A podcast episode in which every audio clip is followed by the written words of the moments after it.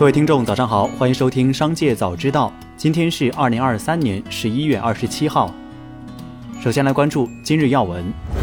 昨日，二零二四年国考公共科目笔试正式开考，笔试时间为上午九点至十一点进行行政职业能力测验科目考试，下午十四点至十七点进行申论科目考试。本次国考计划招录规模达三点九六万人，同比增加零点二五万人，扩招约百分之六点七。报名人数首次突破三百万人，平均约七十七人竞争一岗位，报录比有所增长。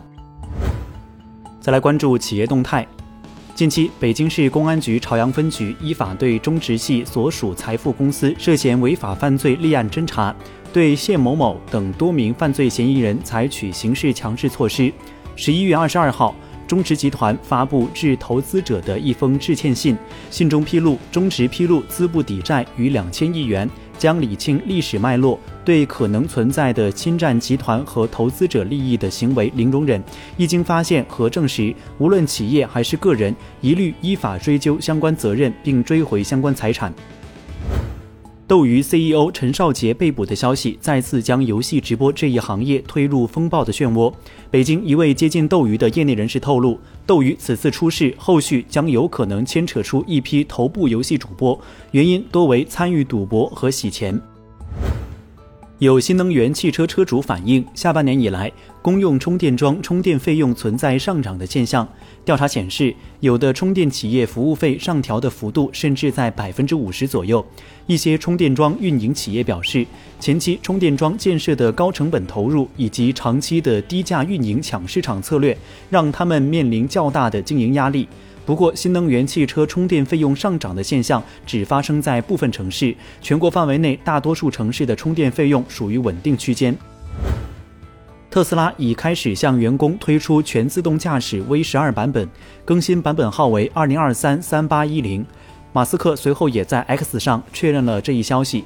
全自动驾驶 V 十二是特斯拉在自动驾驶技术上的一次重大飞跃，是特斯拉第一次开始使用神经网络进行车辆控制，包括控制转向、加速和制动。全自动驾驶 V 十二的一个重大变化是消除了超过三十万行此前控制车辆全自动驾驶功能的代码，而是进一步依赖神经网络。再来关注产业新闻。海南自贸港黄金珠宝产业发展论坛在海口举办，业内人士热议，在自贸港政策下，当前包括戴比尔斯、宝格丽、谢瑞麟等众多知名珠宝品牌已在海南落地。企业负责人表示，在海南发展可享受百分之十五企业所得税和个人所得税优惠，叠加加工增值超百分之三十免关税政策后，将大幅降低经营成本。电商平台数据显示。蜜橘售价六十七至八十六元的光腿神器六点零，莫寻售价七十至一百元的裸感打底裤袜，小野盒子售价八十至一百元的裸感打底裤袜的销量均已超过百万。